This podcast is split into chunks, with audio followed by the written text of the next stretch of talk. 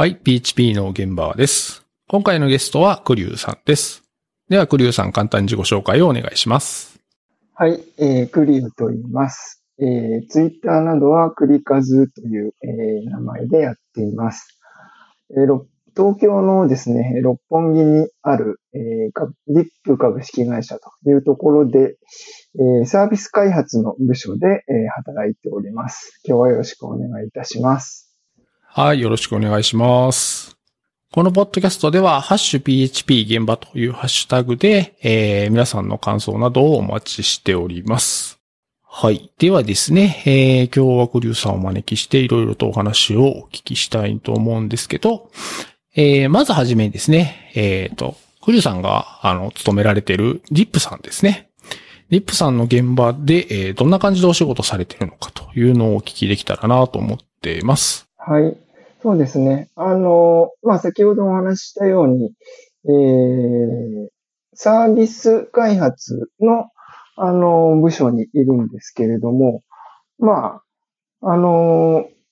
ご存知の方もいらっしゃるかと思いますが、あの、バイトルとか働くネットといった、えー求人広告のサイトですね。そちらが、あの、メインのサービスになっているので、まあ、そちらのその就、え求職者向けのサイト。こちらがあの、ウェブサイトとそれからスマートフォンのアプリがあるので、そちらの方の、まあ、開発。それから、えっ、と、今度は求人企業向けですね。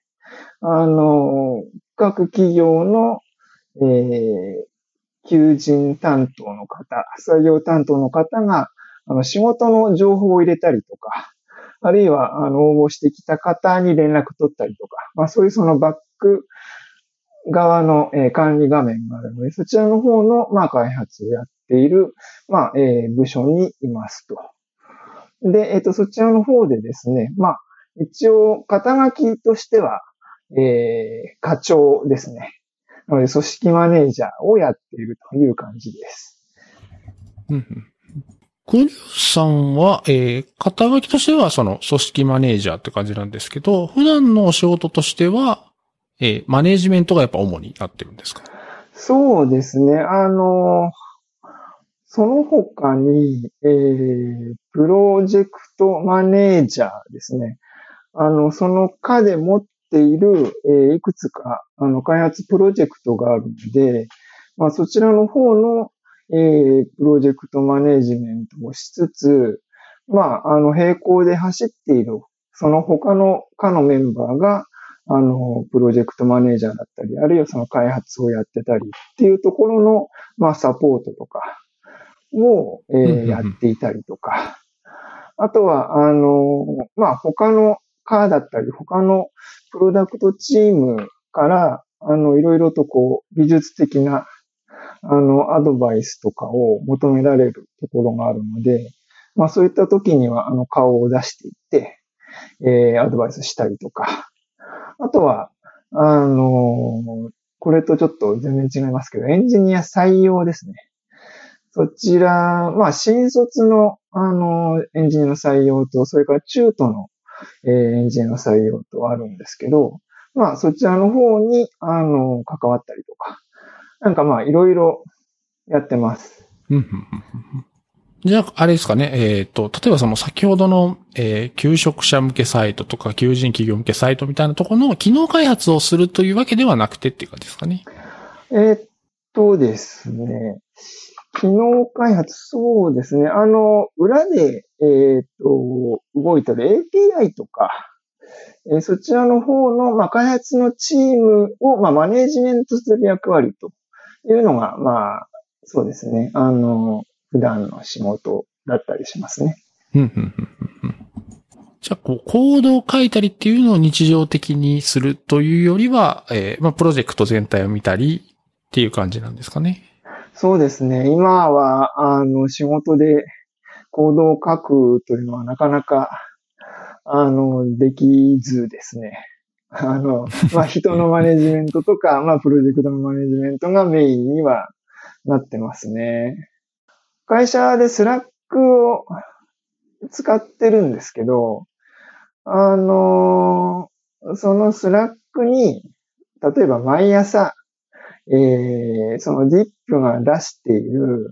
えー、スマートフォンアプリの、えー、レビューの記事とかを、あの、自動でポストするとか、あるいは、あのー、競合他社の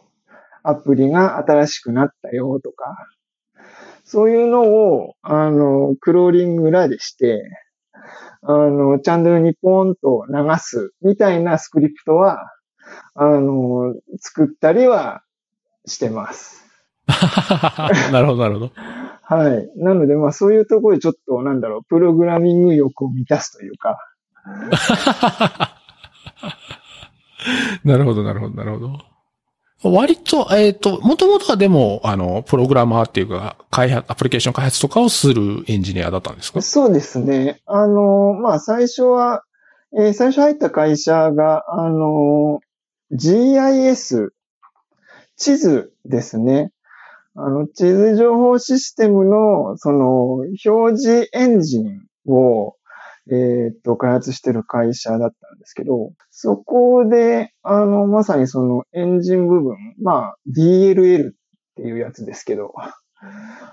あの、それを、あの、作るのを C 言語で、えー、始めたっていうのが、その社会人のプログラマーとしての最初でしたね。ほうほう。え、D、DLL ですか ?DLL ですね。え、Windows の DLL ですか？はい。ああ、ダイナミックリンクライブラリそうででしたっけ？はい。はいはいはい。なるほどなるほど。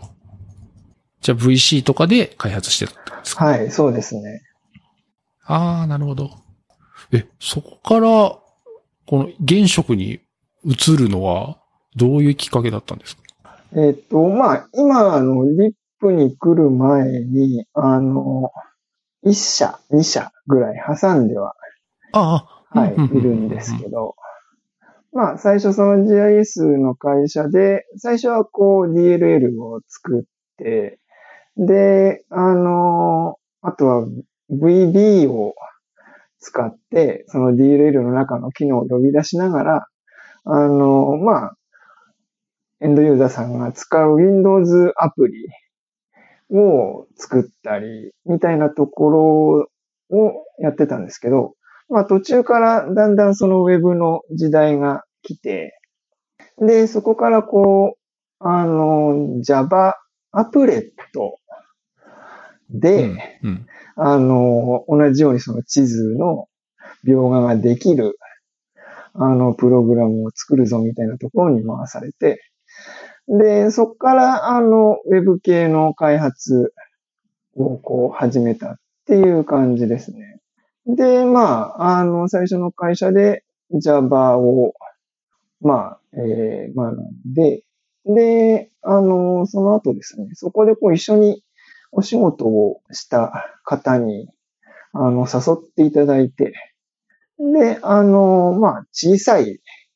えー、スライヤーですね、に、えー、転職しまして、そちらで PHP いくつだろう。4かな。おあたりから、まあ、PHP は触り始めたんですけど、まあ、あの、いろんなことをやってる会社だったので、そこが。あの、まあ、サーバーサイドアプリも作りましたし、あとは、あの、博物館に、えー、行くと、こう、ディスプレイで解説の動画が流れてたりすると思うんですけど、はいはいはいはい、はい。ああいう、あの、動画をこう流す仕組みを、あの、作る部分を、あの、なんだろうな、コンピューター、コンピューターで制御するというか、まあそういったプログラムを作ったりとか、やりながら、えっと、まあウェブ系に、あの、移っていったっていうところですね。で、その SIR さんから現職っていう感じなんですかね？そうですね。はい。うん、うん、うん。ティップさん入られた時も最初は、あの、開発の方をやってたんですかね？えっ、と、ディップに入ってからは、もう、えっ、と、マネージメントメインですね。へえ、あ、じゃあもうマネジメント職として入られたんですか？そうですね。はい。おー。ちなみにそれは、な、なんでそのマネジメント職で入ろうと思ったんですか？あ、あのーまあ、その前の SI の、えっ、と、最後の方から、もう、あの、マネジメントメインにはなってたんですけれども、入社するときにもう、バイトルとかって十分有名なサービスになっていたので、たくさんの方が使う、あの、サービス開発の、まあ、現場っていうところに、あの、せっかくチャンスがあるなら、言っとかないと損だなと思ったのと、まあ、あの、やっぱり年齢としてその30半ばぐらいとかだったんですけど、その時。まあ、自分よりもこう、優秀な方たちが、あの、SIR の時もいたりしたので、こう、そういう方たちに、あの、なんだろうな、プログラミングを任せて、で、あの、チームとして、こう、より大きなアウトプットを出していくというか、そっちの方に、こう、面白みを感じていたっていうところが、あの、一番の理由かなと思います。ああ、なるほど。それは実際にマネージャーとして入ってみて、やっぱり面白いですか？そうですね。あの、本当に大規模なサービスなので、なんて言うんでしょうね。あんまりこう、ユーザー数の多さとか、あの、アクセス量とか、その辺考えないで作れないんですよね。あの、中途半端に作るとあっさり落ちるので、そう。なので、やっぱり、あの、インフラ専門のスペシャリストの方々もいて、その方からやっぱりレビューとかで指摘を受けたりとか、はい、しながらやっていくと、こう、それまで、あの、やってきた仕事っていうのは、まあ、せいぜい、あの、数万とか、そんなにそのユーザー数が多いえー開発に関わっていたわけではなかったので、その新しい視点が、そこにこう追加されたというか、自分の中に。だそういうところでやっぱ、あの、プレッシャーもあるけど面白みというのも、あの、感じましたね。うん、なんか今のお話だと割とこう、開発者っていうか、そのソフトウェアデベロッパーの人とかは、なんかそこに面白みを感じるのはすごいわかるんですけど、マネージャーとしてもそこが面白みに感じるところなんですか、うん、どうなのかな。あの、割とそこはマネージャーとしてなのか、あるいはエンジニアとしての興味の強さ。っていうところの方がもしかしたら大きいかもしれないですね。なので、やっぱりじゃあアクセスが多く来るときに、こう、どういうふうに負荷を下げる工夫ってあるんですかね？とか、そういうのをこう、逆にその会社に長くいらっしゃる方とかに、こう突っ込んで聞いて、で、それをもとにこう、えープログラマーに、まあ、えー作ってもらうというか、作ってもらうんですけど、こう、どこまでそのこだわって作り込むか、みたいなところって、もしかしたらその、まあもちろんそのサービスとして安定稼働をさせなければいけないので、そういうところはまあマネージャー視点ではあると思うんですけど、ただまああの作り込む深さみたいなところ、ここまでやったら大丈夫だろうとか、っていうのは、もしかすると、こう、エンジニア、プログラマーとしての、なんか視点というか、あーそういうのも、あの、混ざってるような気はします。作ってる自分が、もしいたら、あの、納得いく作りになってんのかみたいなところはあるかなと。ああ、なるほど、なるほど。じゃあ、あれなんですかね、そのマネージャーとはいえ、えっ、と、もちろん、えっ、と、プロジェクトのマネージもするし、えっ、と、エンジニアの方のマネジメントもするけど、その、クの部分のマネージャーっていうか、その、エンジニアリーダーとか、テックリード的な役割もやされてるので、割と技術的なことも、しっかりこう見ているっていう感じなんですかね。そうですね。はい。いや、そうなんですね。このマネージャーっていう言葉がそうですね。ですね。うん。そうそう。カバーする範囲がすごく広いし、えーチームとか組織によってもバラバラで、なるほど、なるほど。今お聞きしてなんとなくちょっとイメージができました。割とそのプロジェクトマネージメントというのも人によってこう、いろんなやり方があるなっていうのは、やっぱり同じようにそのプロジェクトマネージャーをやってらっしゃる他の、まあ、同じ会社の方とか見ていても、もう本当にファシリテーションに徹するうん、うんっ。ていう、あの、マネージメントスタイルの方もいるし、あの、本当いろいろだなっていうのは、うーん。ホリュウさんはどういうスタイルでやられてるんですか？そうですね。あの、まあ、チームに、例えばその技術的なところを、こう、委ねられるメンバーがいれば、ある程度は、あの、本当にもう、えー、スケジュールとか、ファシリテーションとか、えー、他部署との調整みたいなところに徹することもありますけど、まあちょっとその辺が、あのこれから伸びていく、まあちょっと弱いっていうメンバーが主体の時は、やっぱり、あの、どういうふうにここはじゃあ作っていけばいいのかみたいなところは、まあ、あの、僕が判断下すこともありますし、あの、材料を、えーとにかく与えて、えー決めさせたりとか、あの、することもありますね。うーん。なるほど、なるほど。じゃあ、その辺は、その、その時のメンバーとかチーム構成に応じて、まあ、そのチームで、えー不足しているところとか、補わないといけないところを、まあ、カバーしていくっていうような役割なんですかね。うん、そうですね。はい。うん、うん、うん、うんうん。じゃあですね、えーせっかくなので、ティップさんの中のシステムですね。えーいろんなシステムがあるみたいなんですけど、さっきのその求職者向けサイトと求人向けサイト、まあ大きく分けて2つあるというお話だったんですけど、ティップさんのサービスって、あの、サイトを見ると結構いっぱいあるんですよね。そのバイトル以外にもたくさんいろいろあって、その中のバイトルの求人サイトと求職者向けサイトっていうのを見てるって感じなんですかね。そうですね。バイトルと、それから働こネットというのがあるんですが、主にはその二つですかね。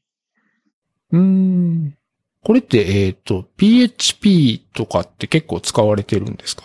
そうですね。あの、バイトルは PHP がほとんどですね。ああ。あの、まあ、ウェブ画面の部分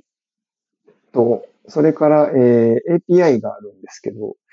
API も PHP ですし、それから、あの、バッチとかも頑張って PHP で書いてるんですよ。おーはい。これはなんかフレームワークをなんか使ったりとかしてるんですか？あの、フレームワークはそうですね、コードイグナイターと、それからララベルですね。このフレームワークが2つあるっていうのはなんか使い分けの基準とかがあるんですか？あ、これは、あの、求職者向けサイトの方はコードイグナイターなんですけど、えー求人企業向けサイト、バックオフィス系の管理画面の方はララベルなんですよ。で、これはもう単純に、えー作るときに、まあ、社員だけでは、やりきれない開発規模なので、えーパートナーさんにもたくさん、あの、お手伝いいただいてるんですけど、はあ、なるほど。はい。あの、そちらの、そのパートナーさんが、えー作りやすいというか、そういう基準で分かれていたりします。なので、求職者向けと、それから求人企業向けは、まあ、作るメインの、えーパートナーさんが違うっていうところが、はい、理由ですね。ああ、なるほど、なるほど。じゃあまあ、言うとこうずっとお付き合いのあるパートナーさんがいてて、そのパートナーさんが得意というかやりやすい方を採用してるっていう感じそうですかね？すね。うん、うん、うん。じゃあ、えー、パートナーさんも開発で一緒に入られてて、それい一緒のチームとして動いてるって感じですかね？それとも機能ごとにこう、もう外に出してしまってるって感じなんですか？あ、そうですね。あの、一緒に作っているんですけど、あの、まあ、社員のプログラマーがなかなか多くないっていう状況があるので、えー本当に作る、プログラミングのメインのところもパートナーさんが、えーほとんど主体っていうような開発になっっていて、で、そこの、まあ、一部の方は、あの、会社に来ていただいていて、で、えーその他の方々は、その所属元の会社の方にいてっていう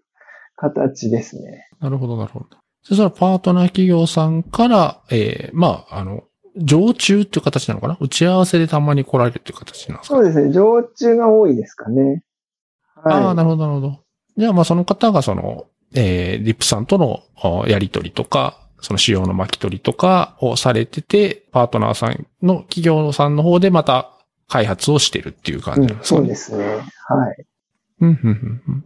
パートナーさんも作り、社内でも作りだとなんか、やりとりがいろいろ大変なのかなとちょっと思ってたんで。うん、そうですね。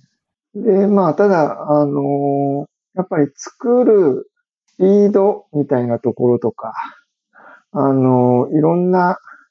課題をこう解決していこうとすると、まあ、あの、パートナーさんに頼む部分と、それから、えー社員で、社内でもささっと作ってしまう部分っていうのは、あのやっぱり出てきていて、で、まあ今後そのバランスをどうしていくのがベストなのかっていうところは今探ってるところですね。なので、例えば、あの、ウェブの画面の部分は、えーパートナーさんに委ねるけれども、えー API のところは、えー社員のチームで作るとか、まあ、そういったその、えー分け方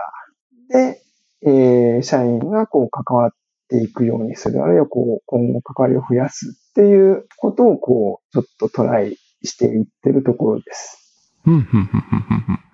え今の Web と API っていうのは、えっ、と、API はあ、スマートフォン向けとかの API っていう意味ですか？そのバックエンドサービスの API っていう意味ですか？その Web の裏に別のサービスがあって、そっちの API って意味ですかね？えーっと、ウェブ、これアプリ系、スマートフォンのアプリと、それから、あの、ウェブもですね、あの、データベースとのやり取りをするのは API を経由する形にしているので、なので、なんだろう、画面を表示する、まあ、いわゆるビューとかの部分ですよね。そこは、あの、そこと、それから API が分かれているという形ですね。なるほど、なるほど。じゃあ、いわゆるビジネスロジックとかは全部 API の方に入ってるってことですよね。そうですね。API の方に入ってます。あ、でも全部そういう風に API を巻き取ってるかっていうと、ちょっと微妙なんですよね、そこも。単純にもう、クラッド、クラッドじゃないね。えっと、データをこう、返すっていうだけの、ほぼこう、データベースのテーブルの情報をそのまま返すみたいな API もありますし、あの、ビジネスロジックを多分に含んだ API もありますし、そう、そこはなかなか難しくないですか？割と難しいなと思いながら。うーん。そうですね。いや、あの、さっきのその、えっ、と、ウェブをパートナーさんにお任せして API を自社で巻き取るみたいな話だと、単にこう、レスポンスとして返す部分のが、言うと HTML を返すのか、JSON を返すのかみたいな切り分けだと、同じビジネスロジックで処理が動いて、そのレスポンスをどう返すかだけの差だったら、分業するの大変そうだなって今一瞬思ったんで。ど、どういうわけなのかなっていうのはちょっと確認したかったんですね。なので、まあ、あの、ウェブとそれからアプリで表示の仕方とかは、あの、当然違うので、まあ、そこのロジックの部分はそれぞれでやる。でもまあ、共通でこうまとめなきゃいけない情報があったりとか、えー、情報の絞り込みだとか、っていうところはまあ、API がやってるっていうような役割分担ではありますね。まあそうですよね。あの、えーまあ基本的には多分その、特に、えっ、と、求職者向けのサービスは、多分ビューがほとんどだと思うんですよね。その、求職、というかまあ求人情報を配信してみんなが見るのがやっぱりほとんどで、その中の、えー実際にアクションを起こした人だけが何かこう書き込みが発生するような、ビジいわゆるビジネスロジックが走るような処理になっていくんだと思うんで、そういうこうアクションを起こすような処理っていうのは API が基本的に持ってるっていうようなイメージなんですかね。うん、そうですね。はい。なんかここに応募するとか、えー、あるかどうかわかんないですけど、なんかブックマーク的なもはい。のとか、あありっますね。ていうのはやっぱり API が巻き取ってるっていう感そうじでかね。ですすね。はい。ああ、なるほど。あなるほど。ちょっとわかりました。あーじゃあ結構がっつり PHP 使ってるんですね。そうですね。で、まあ、あの API のところを、一部 Go を、あの、導入し始めていて、おお。はい。なので、今後 API とかは、もしかしたら PHP よりも Go が増えていくかもっていうようなうん感じで。す。これ Go を選んだ理由っていうのは何かあるんですか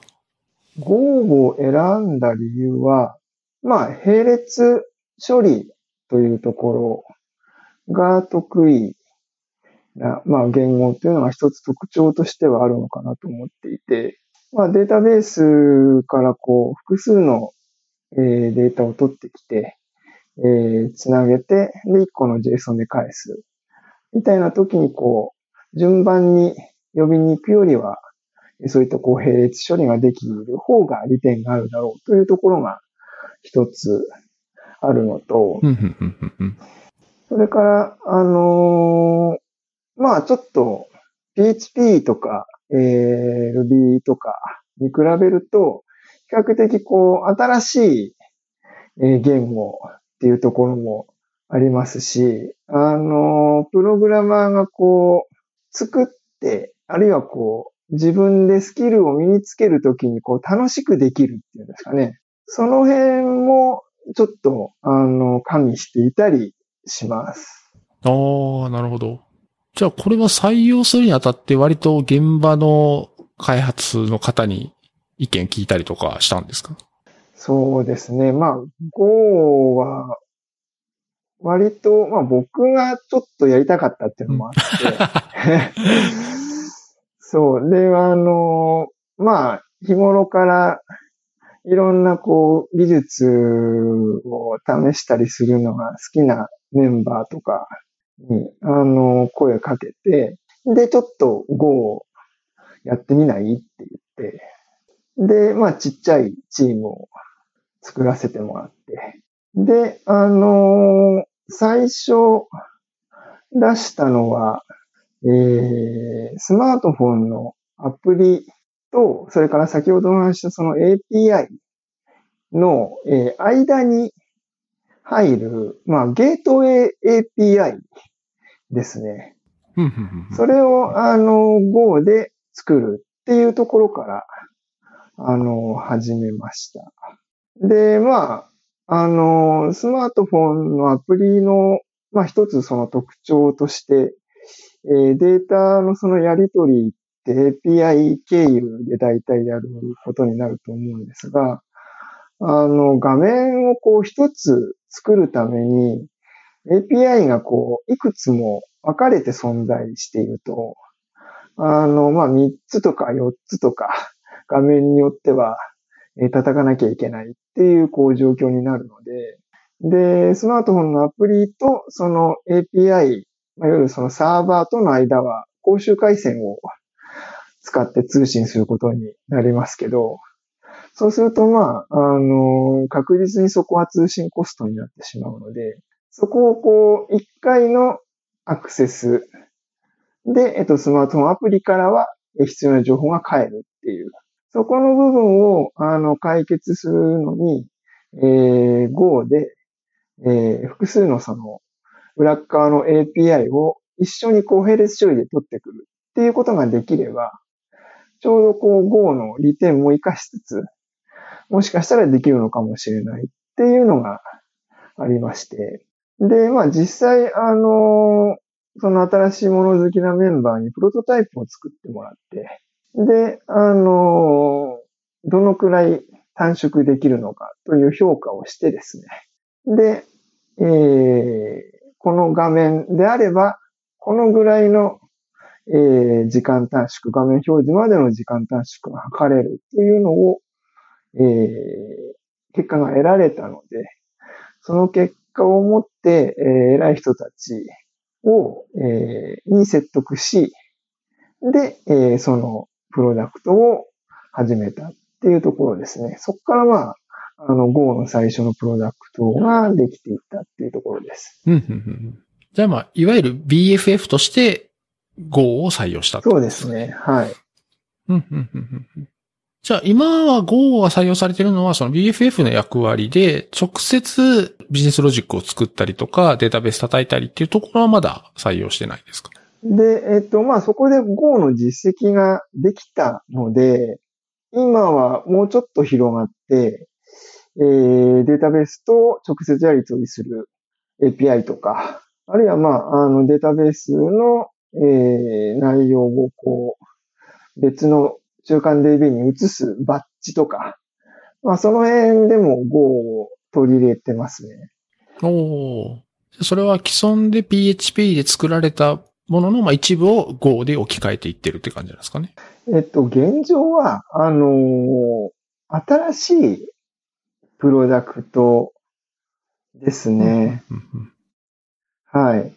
じゃあ実際に、まあ、そうやって Go を採用してみて、PHP で開発してた時と Go を採用してからで何かこう違いとか感じるところってあります？う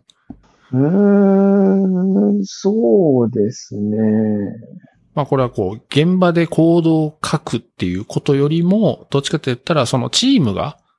Go を、もともと PHP のチームだったところが Go を採用して、えーうんまあ、ざっくり言うと、例えば生産性がこういうふうに上がったとか、何かこう、うん、例えばですけど、まあ、使用リソースが少なく済んだんで、サーバー費用が安く済んだとか、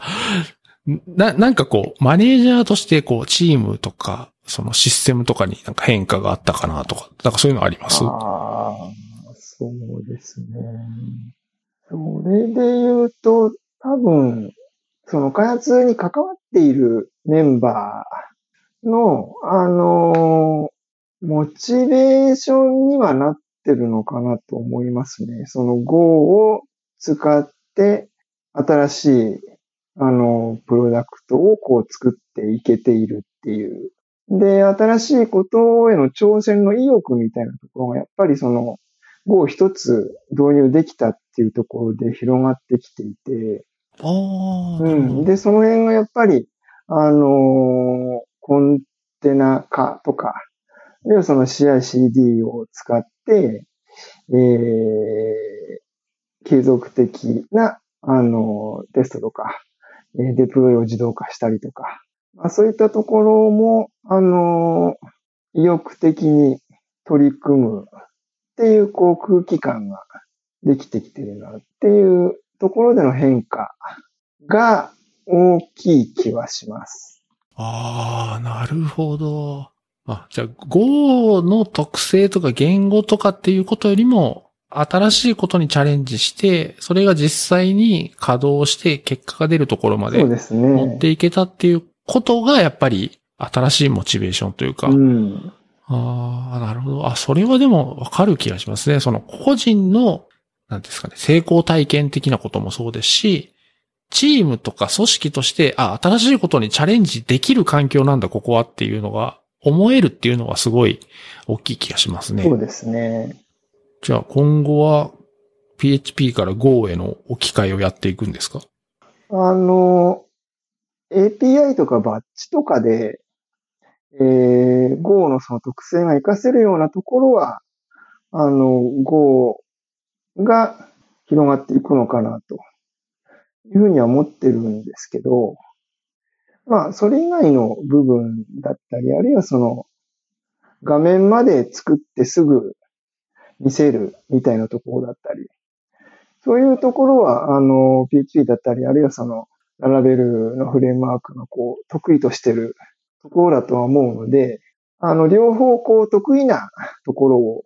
使い分けていく形にはなるのかなと思いますね。うん。はい。やっぱり PHP エンジニアの方が、あの、単純に多いっていうのも現状ありますし、あの、Go のエンジニアと、じゃあ PHP のエンジニア、どちらの方がこう、例えば人をたくさん、えー、関わっていただかないと作れないサービスみたいなのが出てきたときに、まあちょっと PHP じゃないと、この期間で難しいよねってなるケースもあると思っていて、うん、うん、うん。なるほど。じゃあ、こネタ帳に書いていただいてる、すでに動いている大規模プロダクトに技術的なアップデートを加えていくやり方っていうのが、今のこの Go で BFF を作ってっていうところの流れの話なんですかね。そうですね。あのーやっぱり、バイトルにしても、ハタノコネットにしても、ユーザーさんが多いサービスなので、そこのどこかをこう、Go にガッと置き換えるとか、っていうのってなかなかやっぱり難しくて、そうなった時に、あの、じゃあどうやってこう取り入れていくかっていうと、やっぱりその影響が小さいところからえー入れていきながら、えー実績と、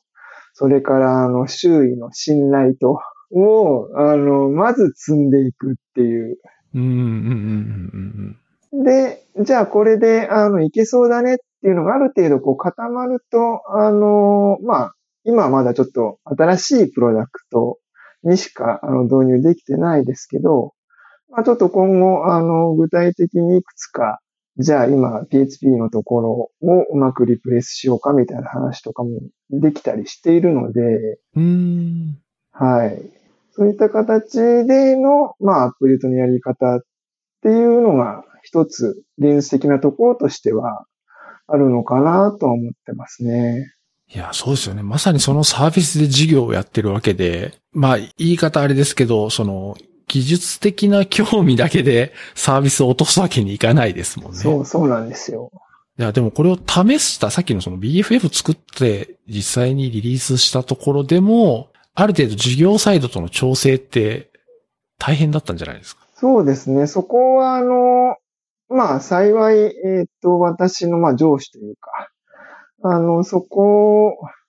が、その人との信頼関係というところと、あとは、えー、まあ、その方が、まあ、技術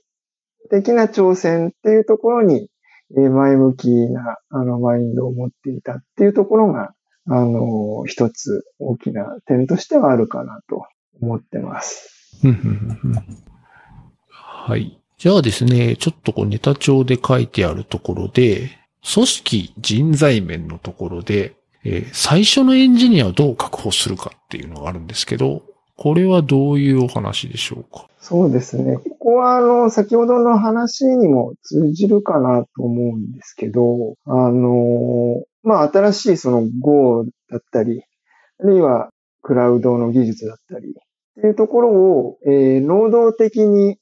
あの、自らこうキャッチアップして、ぐいぐいこう進めていくっていうエンジニアはやっぱり一人とかだと、私一人でこう切り開いていくのって なかなか大変なので、そこを、あの、並走してくれるとか、あるいはこう、プロトタイプを後ろでこう作ってくれるエンジニアとか、っていうところが、新しいものを取り入れていくときは割と必要なのかなと思っていて、そういうマインドを持った方をこう、どう社内で見つける、あるいは、えー社外から連れてくるみたいなところは、一つこう、なかなかやろうと思ってもできないケースっていうのはそういうのがあったりするのかなとは思ってます。ああ、なるほど、なるほど。そうですね。なんか前動画でなんかあった、あの、海外のフェスで一人の人が、えっ、と、すごい変なダンスを踊り出して、初めはみんな奇妙に見てたけど、だんだんそれがこう伝播していくみたいな動画があって、それがなんか結構面白くて、まさに今の話で、えーまず最初に踊り出すっていう人がいないと、その踊りが伝播することはないくて、ただ一人だけ踊っててもみんながキーな目で見て終わりなんですけど、その最初のフォロワーですよね。その人を真似する人が、をいかにこう、なんかこう巻き込むかみたいな。ところがなんかすごく面白いなと思ったんで、まさにそういうお話なのかなと。クリュウさんが一人で踊り出しても、周りがみんな、ああ、クリュウさんまたなんかやってるわって見てられたらもうそれで終わりですからね。そうですね。まあ、どうその気にさせるかみたいなところも正直あるんですけど、う。うんーん。それはなんかこう、何かその気にさせるような、なんかこういう方法とかあんま言わない方がいいんですかね？いや、あのーそうですね。まあちょっと、そこはこう、例えば、部の集まり、部会みたいな、みんなが集まるようなところで、あのー技術的な発表であったりとか、あるいは、あのみんなが見てるウィキみたいなところに、えー技術的なチップスを書いていったりとか、なんか URL 貼ったりとか、まあなんかこう、そういうのを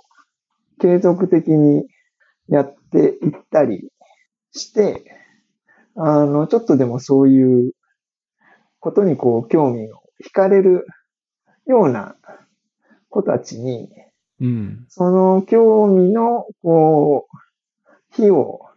つけて回るのか、あるいは、もともとついてる火を消さないようにするのか、みたいな活動を、こう、やっていくっていうところが、もしかしたら一つ、あの、外から連れてくるというよりは、あの、一緒に巻き込まれてくれるメンバーを、あの、集めるという意味では、あの、もしかしたら一つ大事なことなのかもしれないですね。で、実は、あの、こういうの好きなんですよ、とか、ちょっと飲みに行った時にそういう話になったりとか、あの、こんな勉強会行きましたよ、っていうような話をしてくれたりとか。で、まあそういう、こう、関係性が築けたところで、どうやってみない？みたいな話をそそのかす。うん、なるほど。うん、いや、さっきの興味の火をつけて回ると、ついているものを消さないっていうのはなんかすごいいい言葉だなと思いました。ああ、いや、この一緒に踊ってくれる人をどうやって見つけるかっていうのは、なんかす、見つけるかというか、踊りたくなるように気にさせるかっていうのは、いや、なんかすごく難しいなって僕も感じたことがあったので、そうですね。まあ今でこそみたいなところはありますけど、あの、全然、あの、つかずに終わったみたいな。それこそね、そういうのって何回もある。ああ、やっぱそうですすよよね。ね。はい。その時に、クリュウさんの中で折れるというか、まあ、いいかも、うんまあ、今は、うん、そういう新しいことは入れない方がいいのかな、みたいなことを判断しながら、でもまた頑張ってつけて回るみたいなことをやってたってことですよね。まあそうですね。まあ、あの、僕の中にもこう、モチベーションの波ってあるので、うん、もう、あの、元気が出ないときはしょうがないなっていう。割とね、自分が折れちゃったら、それはそれで、うん、ダメだと思うので、なんか、木を見てっていうところで、うん、あの、なんだろう。忘れずに考え続けるというか、ああ、うん、そそう考え続けるのさえやっとけばいいのかなぐらいですね。うん、うん、うん、うん。あと次にある、作って終わりじゃなくて、継続可能な開発体制を作るっていう。いやー、これもなんかすごい大事なことで、よくあるのが、そういう、なんですかね。まあ、エッジの技術というか、新しめの技術なり、まあ、今までチームがあまり経験してなかったような技術を誰かが採用して、例えば一部分とかでバンと入れたはいいけど、例えばその主導した人がいなくなったりとかして、もう誰も触れなくなる。動いてるみたいだけど、もうブラックボックスになっちゃうみたいなことは、まあ、ちょこちょこ聞く話ではあるので、うん、そうなんですよね。これは本当もう前の会社でもあったし、うん、で、そういうのを引き継いだこともあって、えらい大変で、まあそういう経験もありつつっていうところで、まあ今の会社でやってるプロダクトは本当に、えー稼ぎ頭の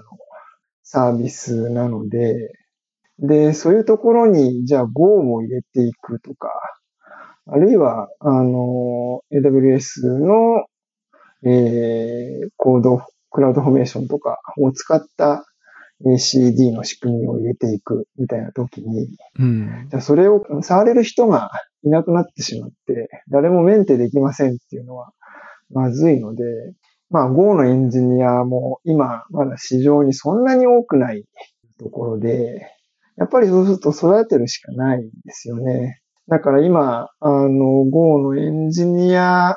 育成機関にもなってます。僕のチームは。ああ、なるほど、なるほど、なるほど。はい。まあ、なるべくあの、入った時にやってもらうチュートリアルみたいなのも、Go チュートリアルっていうのが実は、えー本家であったりするんですけど、まあそういうのとは別に DIP のその Go のプロダクトでよく使っているこう技術だったり、ロジックだったり、そういうののこう触りをこう、えー学べるというか、そういうあの、やつをちょっと作っておいてですね。で、それを、まあ Go の書籍いくつか見てもらいながら書いてもらって、で、それをあのチームのメンバーでレビューしてあげて、で、それをこうこなしてもらってから、あのチームのあの、プロダクト開発の方に入ってもらうっていう、そういう流れに今してます。おーいいですね。そのチュートリアルのページは、どっかで公開されたりするんですか？あ、そうですね。ご、あ、えっ、と、リップのですか？はい。リップのやつは、えっ、と、公開はしてないですね、まだ。これを公開すると美味しいのかな？公開しようか。うん。いや、せっかくだからした方がいいんじゃないですか。まあ、あの、まあ、いろんな会社さんがそういうのやってるじゃないですか。あの、例えば、ハテナさんがスカラのやつをやってたりとか、まあ、ゴーもと、もしかしたらメルカリとかがやってるかもしれないですけど、うん。でもまあ、リップさんなりのチュートリアルっていうのは、あの、公開した方がいいんじゃないですかね。そうですよね。で、まだ、あの、とは言ってもそこまでまだ、リップの中にも Go のエンジニアって多くないので、まだ、まだちょっと緩めらんないかなっていう気はしてるんですよね。気を抜くといなくなっちゃう気もしてるので、継続的にこれはやっていかないとなっていうところですね。じゃあ、ディップさんの現場のお話は聞きできたので、じゃあ次は、えっ、と、エンジニア採用のお話ですね。はい。以前ですね、クリュウさんが、えっ、と、これ PHP カンファレンス福岡ですかね。はい。で、えー発表されてたペチパーの採用面接で僕らは何を伝う、伝え合うべきかっていう資料があってですね。これがすごく面白かったので、ありがとうございます。このエンジニア採用のお話をちょっと聞いてみたいなと思っています。で、そもそもなんですけど、これを発表しようと思った動機っていうのはどの辺なんですか？そうですね。あの、エンジニア採用って、すごく難しいっていう話をよく聞くんですよね。うんうんうん。で、エンあのエンジニアの側としても、こう、なかなか合わなくて、短いスパンでこう、転職を繰り返す方とか、あるいはこう、面接行ったんだけど、こう、うまく噛み合わなかったみたいな話も、あの、ツイッターとかでよく、えー、聞いたりとかしていて、で、まあ私自身、えっ、ー、と、2016年ぐらいからかな、あの、エンジニアの採用、今のリップの方で、えー、担当させてもらっているので、なんかそこで一回、あの、言語化できないかなと思って、で、あのー、作ってみました。割とこう、えー、そのエンジニアの採用で、えー、エンジニアの方と、その企業側で、まあどういうことを考えてとか、自分自身で、まあ何が大切なのかみたいなことを考えて、それをまあ表現しましょうみたいなことが書かれてると思うんですけど、はい。これは割とクリューさんが普段やられてる採用面接とかの経験から出てきた内容なんですか？そうですね。あの、特に後半のところで、あの、どういう部分が例えば譲れないところなのか、みたいなのあるいはその、企業側からどういうことを聞けばいいのか、みたいな時に、あの、まあ、よく、うちの会社ではこういう基準で選んでますよ、みたいな質問集とかってよく見るんですけど、そのまんま自分の会社に使えるのかっていうと、そうでもない気がしてるんですよね。なので、まあこれ、私のその発表した資料も正直私基準だったり、まあ、あの、私の組織基準だったりはするんですけど、そもそもどういう質問をするかっていうところの裏には、えー、どういう人と一緒に働きたいかとか、どういうことを大事にしてますかみたいなのが、あの、裏にきっとあるよねっていう、そこをこう、伝えたかったですね。なんか割と今のお話は、あの、システムのことも同じで、例えばデザインパターンとか、アーキテクチャの話とか、まあ最近だと DDD とかの話とかって、もちろんそれはそれで勉強になるんですけど、それを踏まえて自分たちのシステムは何がしたいんだろうとか、どうしたいんだろうみたいなのをこう、考えた上で採用できるところは採用する。採用しないところは使わないとかっていう、こう、意思決定しないといけないですよね。なんかそれとすごく似てる話だなって今思いました。ああ、なるほど。そうかもしれないですね。課題解決っていう視点ですかね。うん、そう、そうですよね。うん。何を目的にやるんだろうっていうことが抜けて手段だけで見ると、うん、そのハウの部分はね、たくさん世に出回ってるんで、使おうと思えば使えるんでしょうけど、まあでもそれでね、採用した人が必ずしも自分たちのチームで活躍できるかって言われると、うん、まあそこで最初にね、お互いにこう、ギャップがあると、後々お互いにしんどくなっちゃいますからね。そうですね。で、やっぱり、あの、そのエンジニア採用はなかなか難しいみたいな背景があると、あ、この人できそうって思った人は、ちょっと無理して自分をよく見せて、えー、採用しようとしてしまったりとか、あるいは、あの、ここの会社にどうしても行きたいってなって、あの、自分をこう大きく見せるとか、っていうのってこう、発生しやすい状況でもあると思うんですよね、採用の場面って。そうですね。うん。でも結局その入った後に違ったってなって、で、そこで働き続けるのもやっぱ辛いし、で、や、短くこう辞められてしまうっていうのは、まあもちろん例えば、あの、エージェントさんからの紹介ですぐ辞めちゃったりすると、紹介費だけが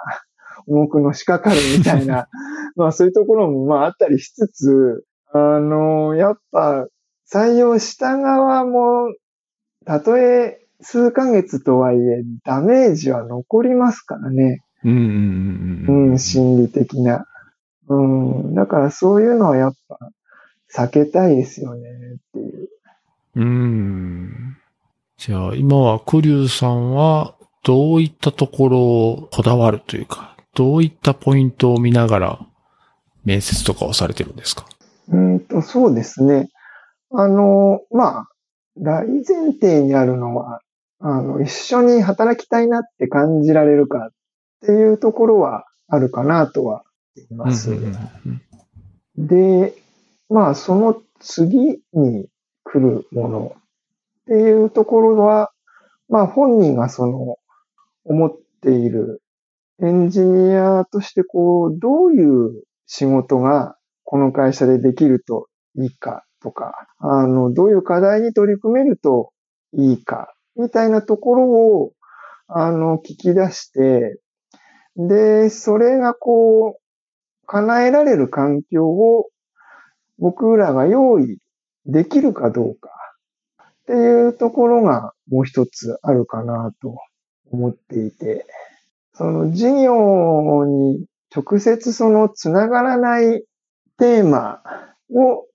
どんどんやっていきたいみたいな思考を持っていたらやっぱり、えーどうやったってそういう環境って用意してあげられないので、うーん。そこをこういかに聞き出せるかっていうところがあるかなと思いますね。これってあの、中途の人だと、それまで開発の経験、あの仕事としての開発の経験がある人なので、はい。なんかわ割とこう自分がやりたい方向性とか、こういう仕事がしたいとか、イメージしやすいと思うんですけど、新卒の方とか、まあ中途でも違う職種から移られる方、開発の経験がない方だと、イメージしづらいような気はするんですよね。極端なこと言うと、プログラム書いてご飯食べれるんだったらそれでいいっていう人もいるかもしれないんで、うん。そ、その辺ってこう、どうジャッジするかっていうか、うん。どういうふうに話を持っていくんですか？難しいですよね。新卒とかは本当に、あの、難しいと思います。僕らも。うん。あの、本当に中東の方だと、おっしゃったように、ある程度その自分ができることっていうのも分かっているし、で、その上で新しい環境ではこういうことをやりたいっていうのが、まあ、ある程度あった上で、あの、転職される方が多いと思うので、僕らとしても求めるものとか、あの、話しやすいですし、聞きやすいので、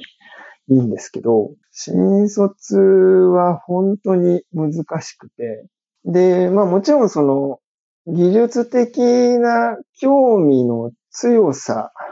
みたいなものは聞いたりはします。あとその自分で作ったアウトプットが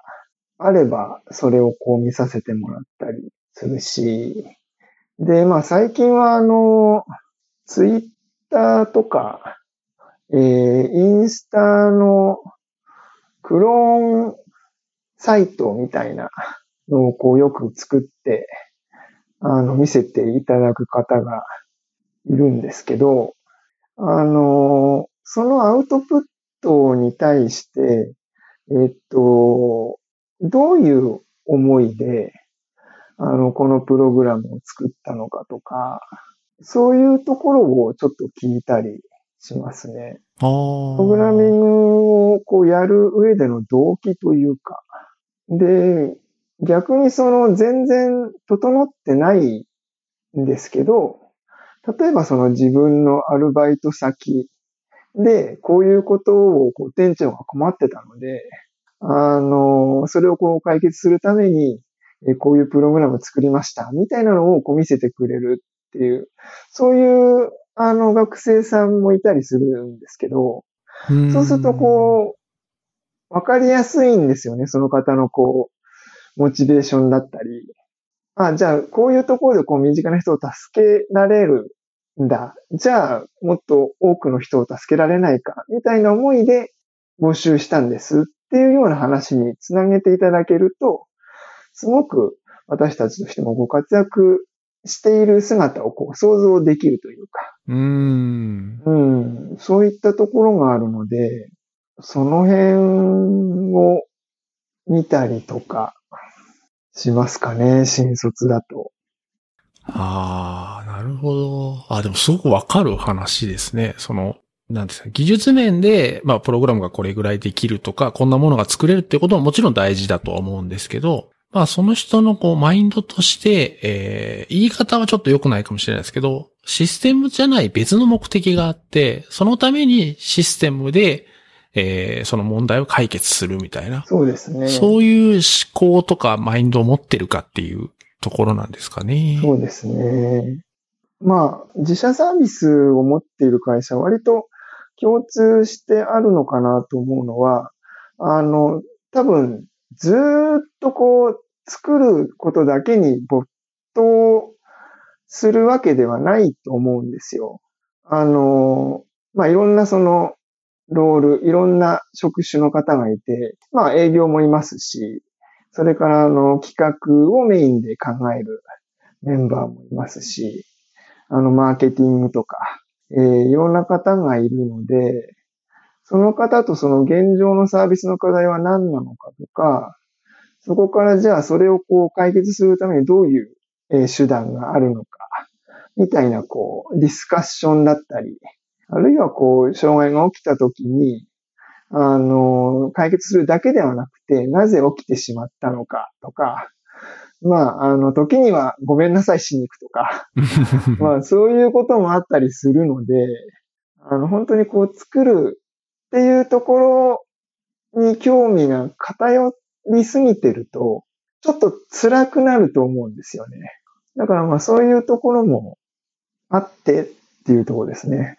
うーん。いや、すごくわかります。でもそれって多分、えー、自社サービス持ってるのは、その、まあ、いわゆる事業会社だけじゃなくて、受託でも、あの、本当は一緒なんですよね。その、自社の事業に貢献するのか、システムで。クライアントさんの事業にシステムで貢献するのかっていうだけの違いで、本当はそこの根っこって一緒かなと思うんで、もうそれがすごく大事ですし、あと単純に事業上の課題だったり、クライアントさんのビジネスの課題だったりを解決するのが楽しいって思えた方が、多分開発の仕事は楽しくなると思うんですよね。そうですね。だからもう人と関わりたくなくて、プログラムだけしたいっていうのだけだと、もちろんそれで突き詰めれる人はいいんですけど、それはだいぶ狭き門になると思うんで、うん、そうですね。まあ、広く言うと課題解決ですよね。誰かの課題をシステムを使って解決するみたいな。なんかそこにお面白さを感じれる人は割となんか向いてるのかなと思ったりしました。そうですね。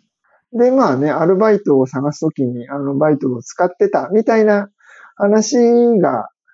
あればね、最高だと思いますけど。うーん。いいですね。じゃあ、ティップさんに、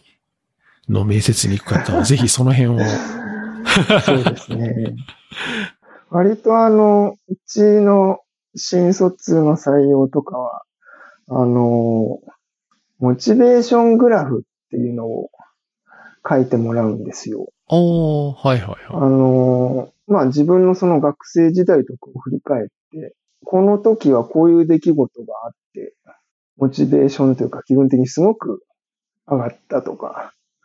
こういう挫折があって、この時はすごく落ち込んでましたみたいなのをグラフで書いてもらったりしていて、で、そこに対してあの、うちの上長がですね、あの、一つ一つこう細かくどういうことがあって、で、それってこう、どういうふうな部分に原因があって、あの、どう解決してきたって。で、それによってこう、何か今の行動とか考え方に生きているところはありますか？みたいなのを、あの、じっくりと聞くんですね。うん、で、その辺もこう、ある意味、いろんなこう、やっていく中で、あの問題が起きたり、課題ができたり、で、それにこう、どうその人が向き合ってきたかっていうことをこう聞いていくっていう、そういう面接だったりするので、その辺をこうぜひ、あの、話してもらえるといい時間になるんじゃないかなと思ってます。うーん。なるほど、なるほど。なんかちょっと事前準備がいりそうな感じですね、それは。その場でいきなりパッと書けって言われてもなんか思い出せなさそうなんで。ああ、そうですね。あの、割とそこは事前にお渡しして書いてきてもらうっていう感じですかね。あなるほど、なるほまあでど。も最近、あの、学知化っていう言葉がカタカナで、あの、ありまして、あの、学生時代に力を入れたことで学知化なんですけど、そう、僕も最近知ったんですけどね。うんそこは割とあの、聞く会社さんは多いみたいなので、新卒採用は。うん。え、あれですか？サークル活動でどうのこうのまあそういうやつですよね。はいはいはい。まあでも難しいですよね。みんなが同じような質問をすると、当然その対策が世にバーって出回って、そう、そうですね。うん。まあ言うと、それを丸暗記していけば、その質問には答えれるっていうふうに、なっちゃいますもんね。うん。まあそれは別に悪いことじゃなくて、まあ、まあそういう風な傾向で来るんだったら対策はしていくよねっていうのは、うん。まあ入りたい人からするとまあ当然かなって気はするんで、なるほど。まあその辺も最初のこう、よくある質問ばっかりしてると、結局はお互いにとって良くないよねって話になるんですかうね。ん、そうですね。じゃあですね、最後に、このエンジニア組織のマネジメントのちょっとお話をしましょうか。はい。クリュウさんが以前ツイートされてた内容で、エンジニアで必要な能力とマネージャーで必要な能力、僕は共通点もあるように思ってるんです。わかりやすいところで言うと、両方とも課題解決であるとか、みたいな話をツイートされててですね。まあさっきもちょっと出てきたような話題ではあるんですけど、そうですね。うん。そう、まさにその課題解決っていうところは、エンジニアでもまあマネジメントでも、まあ変わらない部分かなとは思っていて、まあ相手が人なのか、うん、あるいは、えー、どういう技術を使うかみたいなところの違いはあれど、うん。そうですね。課題解決であることには変わりがないのかなというふうには思っています。そうですね。うんうん。これはクリュウさんの実感としても、その自分がガリガリこうコードを書いてた時と、今のそのマネジメントの職種でやってる時で、課題解決って意味の面白さっていうのは、どちらも変わらないというか。そうですね。ただまあ、あの、どうなんですかね？相手が人っていうところの難しさは、もしかしたらあるかもしれません。うんふんふんふんふんふんふん確かにその、うん。まあ、課題解決自体の面白さっていうところは変わらないけど、まあ当然その、見る対象というか、そこが大きく違うとか難しさなんでしょうね。そうですね。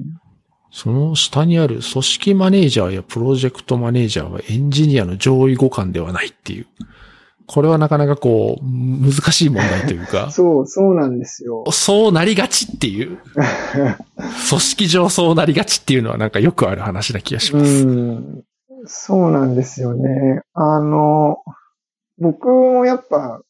プログラマーの時は、あの、すごい人が、プロマネとか、あの、組織長になるんだろうと思っていたんですけど、まあ自分が、あの、その立場になってみると、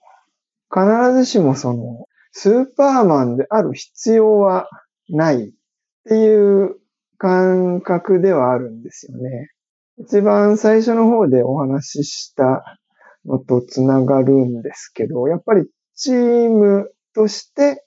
こう、アウトプットをより大きくしていく、レベルを上げていくのが、その、マネージャーに、あの、課されたタスクだと思うので、その自分ができることが、あの、マックスになっちゃうんじゃないかと思っていて、その上位互換である場合。で、あるなら、あの、いろんなこう得意な部分がそれぞれ違う、あのメンバーの、まあ、なるべくその得意な部分を活かせる。で、それがこうアウトプットとしてあ現れるように、あの、うまくこう、導いていくというか、導くというよりは、まあ僕はどっちかというとこう、背中を押すタイプなんですけど、やんないのっつって。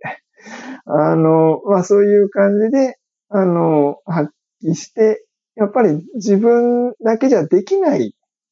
あの、アウトプットが出せる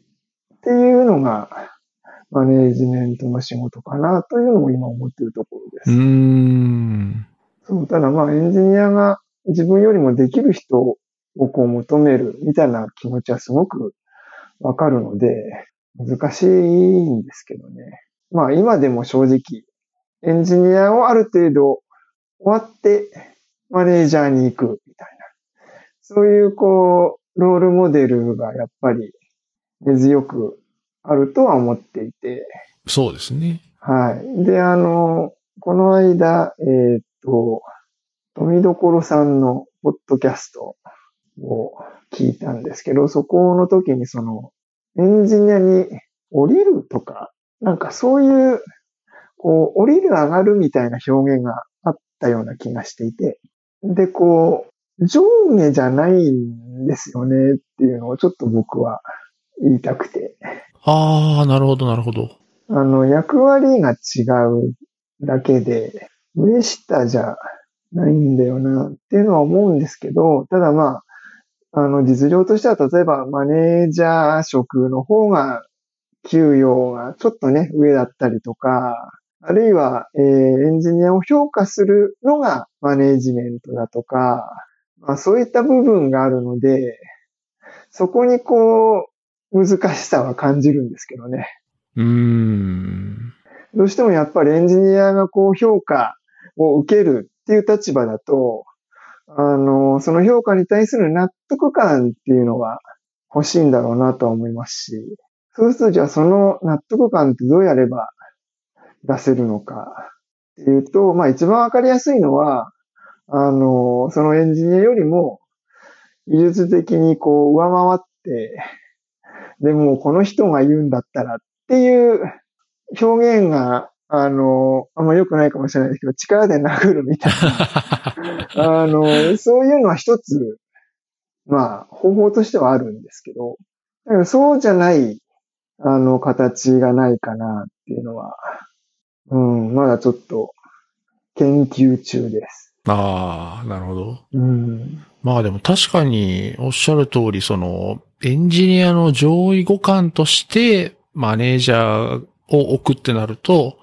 まさに先ほどのマネージャーの力量でチームの成長が止まってしまうっていううん。ことには、まあなってしまうかもしれないんで、まあそれよりは、クリュウさんみたいに、こう、まあそれぞれが得意なところを、こう補い合ってっていう方が、チームとしては、こううまく機能していく、成長していけるっていう気はしますね。そうですね。うんまあでも、上位互換を求めがちっていうのはなんかこう、割とわかる話っていうか、よくある話な感じはしますし、うん。なんかその期待っていうか、メンバーがそのマネージャーに対する期待ですね。この人はこんなにすごいだろうって思っていることに対して、マネージャーの人がすごい苦しむっていうか、なんか辛くなるみたいな話は聞いたことがあるので、なんか、うん、なんか難しい問題だなと思いますけどね。うん。そこは割とマネージャーとして振り切るっていうのは一つあると思っていて、あの、私は例えばこう技術については、あなたの方が詳しいですと。で、あの、そうではなくて、その、あなたがやりやすいように、えー、とか、あるいはその、あなたの進みたいキャリアが叶うようにとか、そういったところでサポートしていきたいっていうスタンス。で、例えばその、プログラミング以外のところで、例えばエンジニアがこう苦しむようなところを、あの、いち早く動いて、あの、その障害を取っ払うとか、あるいはこう、自分が今後どうしていけばいいかみたいなところに必要な示唆を与えるとか、そういった形で、あの、あ、この人は、技術は全然自分の方が詳しいけど、あの、確実に自分がこう入った時よりも成長できてるな、この人のおかげでっていう、こう、信頼感を、あの、持たせることで、あの、マネージメントができるんじゃないかっていうのは、なんか一つ思ってるところではあるんですよ。うん、うん、うん、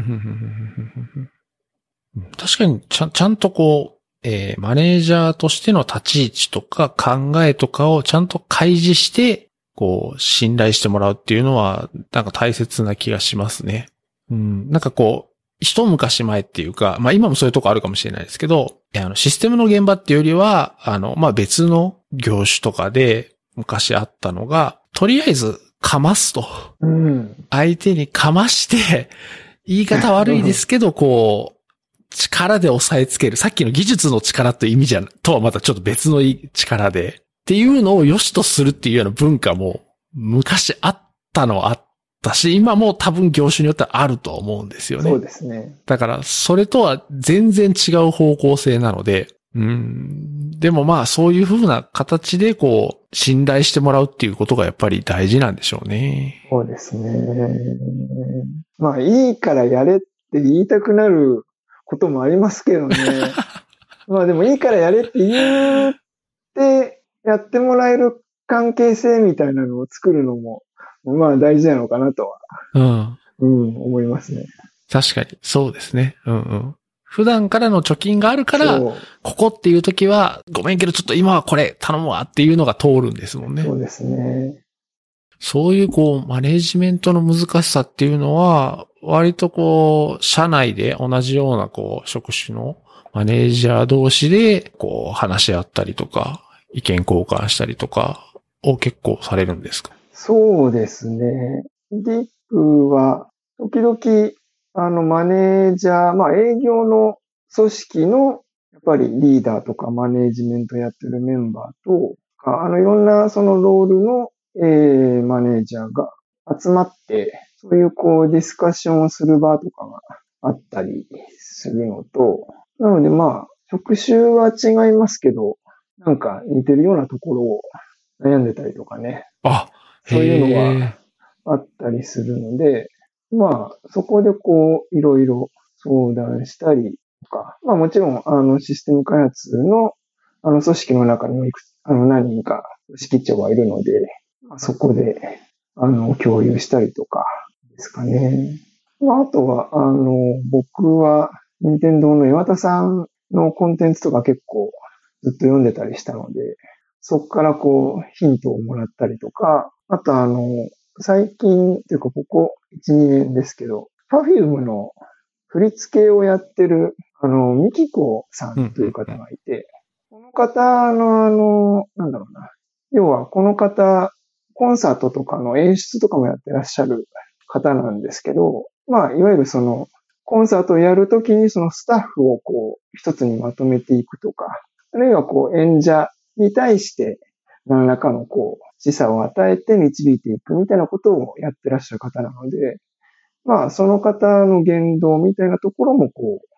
参考にしてるところがありますね。へえ。なんかその、岩田さんとか、みきこさんの、なんかその言動とかで、すごくヒントになったな、みたいなところってあります？ほぼ日のサイトに乗っかってるやつですけど、あの、岩田さんの言葉の中で、自分たちは何が得意なのか、何が苦手なのか、それをちゃんと分かって自分たちの得意なことが生きるように苦手なことが表面化しないような方向へ、えー組織を導くのが経営だと思いますっていう言葉があって、まあさっき、あの僕がその得意なことをこう、メンバーが得意なことをこう目いっぱいやってもらう。で、それでこうチームとしてのアウトプットをこうより大きくしていくみたいなところは、割とこう、岩田さんの言葉をこうヒントにさせてもらってたりっていうこととか、うん、うん、うん、うん、うん。うん。ですかね。まあ、あと、その、みきこさんの話の中というよりは、あの、いくつかテレビ出てらっしゃって、で、その番組とかをこう、見ている中で、まあもちろん、あの、テレビなので、例えば、あの、ネガティブな場面は出してないの、ないないのかもしれないんですけど、その現場でこう、明るく、こう保ち続ける、なんですね、ポジティブな場作りっていうんですかね。そういうのをこう、率先してやってらっしゃるこう、笑わせるみたいなことをたりとか、あるいはこう、何か足りなかったり、あの、指摘をするときに、あの、ここがダメみたいな言い方ではなくて、あの、もう一工夫できそうとか、あるいはあの、もしかするといいんだけど、もしかすると意外と一人だけ腕が上がりすぎなのかも、みたいな。あの、そういう言い方をされるんですよね。はいはいはいはいはいはいはい。あの、言い方ってやっぱ大事で、同じことを言うにしても。うん。それでこう聞いてもらえるかもらえないかみたいなところは、あの、特にマネージャーになってから気をつけてるところではありますね。うんいや、そうなんですよね。同じことを伝えたいにしても、その表現感によって全然伝わり方が違うっていうのは、こう、話しててもそうですし、特に今はリモートワークで皆さん仕事してると思うんで、僕自身もリモートワークでやってるんで、やっぱテキストでチャットとかでやり取りすることが多いじゃないですか。だから、会話よりも本当にそのテキストの文字情報しかないんで、なんかやっぱりこう気をつけてやらないと、思わぬ伝わり方をしてしまうとか、うんなんか確かに、うん、そういうのは気をつけないとなとはすごく思います。そうですよね。本当リモートワークになったので、本当に文字で伝えるっていうのが、本当以前にも増して求められてる感じはすごくあります。うーん。あ、そうなんですね。僕、なんか岩田さんは、なんとなくこう、今までのこう、記事だったりとかを拝見してて、なんとなくそういう人柄なのかなっていうのは想像してたんですけど、ミキコさんは僕はもっとすごい厳しい人だと思ってたので、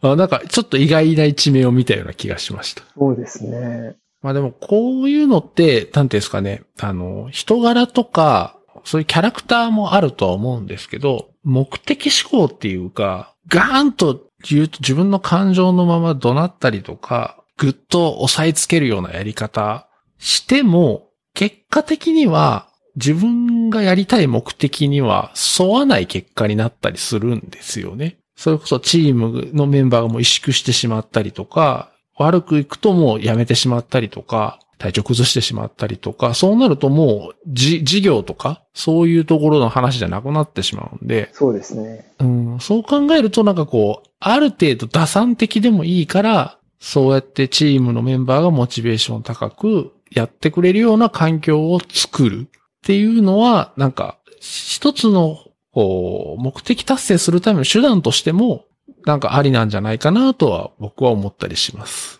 まあ、よく言われるのは、その障害が発生すると、発生した時に、あの、一番偉い人はドンと構えとけみたいなね、うん。ことはよく言いますけど、